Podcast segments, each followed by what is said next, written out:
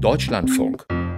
Tolle Idee. Was wurde daraus? In jeder Klimaanlage entsteht Kondenswasser, weil die heruntergekühlte Luft weniger Wasser speichern kann als zuvor. Noch um das Jahr 2010 herum gab es viele Firmen, die sich dieses Phänomen zunutze gemacht haben, auch hier in Deutschland. Sie entwickelten Geräte, mit denen sie durch Kondensation Trinkwasser aus der Luft gewinnen wollten. Das hat technisch zwar funktioniert, aber viele dieser Unternehmen existieren mittlerweile nicht mehr. Simon Schomecker wollte die Gründe dafür erfahren und Antworten bekam er bei einer Firma aus Israel.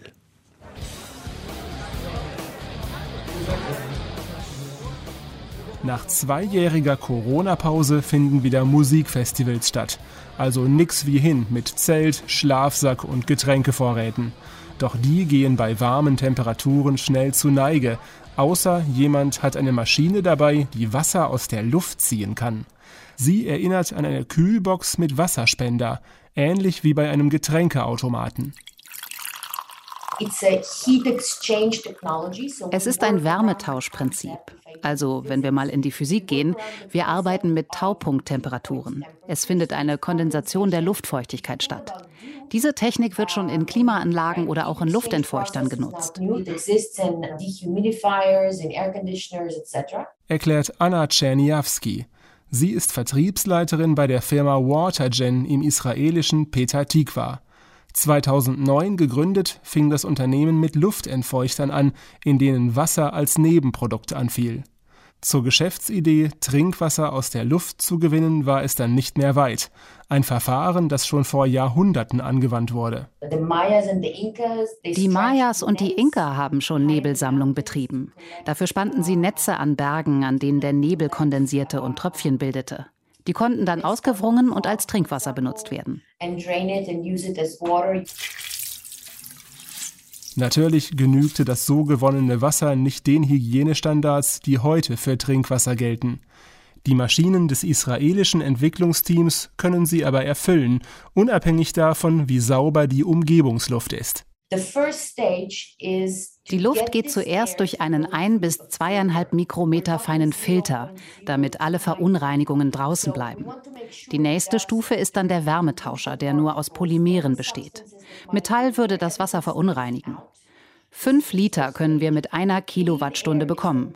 Für einen Liter braucht es also 0,2 Kilowattstunden. Das gewonnene Nass geht dann durch mehrere Filter, damit keine Bakterien oder Schadstoffe mehr enthalten sind. Und es wird mit Mineralstoffen angereichert. In den 2010er Jahren gab es weltweit um die 100 Firmen, die Geräte mit ähnlicher Funktionsweise anboten, einige davon auch in Deutschland, etwa die Aqua Society GmbH aus Herten in Nordrhein-Westfalen. Heute existiert hierzulande keines dieser Unternehmen mehr. Zu den Gründen für die Einstellung des Geschäfts möchten sich die ehemaligen Belegschaften nicht äußern. Anna Czerniawski, die für eins der rund 40 noch tätigen Unternehmen arbeitet, kann da nur mutmaßen. Ich denke, es gab drei Hauptgründe. Erstens gab es für die Wasserqualität keine Zertifikate von einer international anerkannten Organisation. Zweitens war der Energieverbrauch sehr hoch, oft höher als ausgewiesen. Und der dritte Grund war der Wirkungsgrad. Wir haben Geräte gesehen, die erst bei 65 Prozent Luftfeuchtigkeit richtig arbeiteten. Die israelische Firma Watergen ließ die Wasserqualität ihrer Kondensationsmaschinen deshalb durch die American Society of Sanitary Engineering zertifizieren.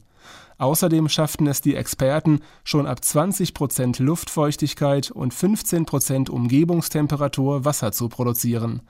Ein portables Gerät läuft mit 12 Volt Akku und liefert bis zu 20 Liter Trinkwasser pro Tag. Für eine Gruppe Musikfans auf einem Festival mag das ausreichen, nicht aber für ein Dorf mit mehreren tausend Menschen. Da müssen Anlagen her, die jeweils so groß sind wie drei Waschmaschinen. Unser größtes Modell, das bis zu 6000 Liter pro Tag liefern kann, arbeitet mit Drehstrom.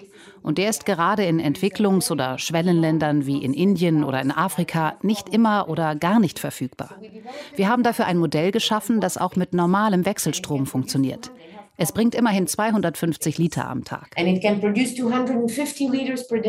Allerdings haben die Geräte auch ihren Preis. Das portable Modell kostet umgerechnet rund 3.700 Euro, das größte ca. 140.000 Euro.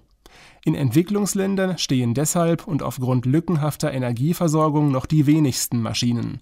Sehr beliebt sind sie laut Watergen etwa auf Campingplätzen, bei Feuerwehren, Armeen und auch in Büroparks. Eine größere Stadt könnte die Technik noch nicht flächendeckend speisen.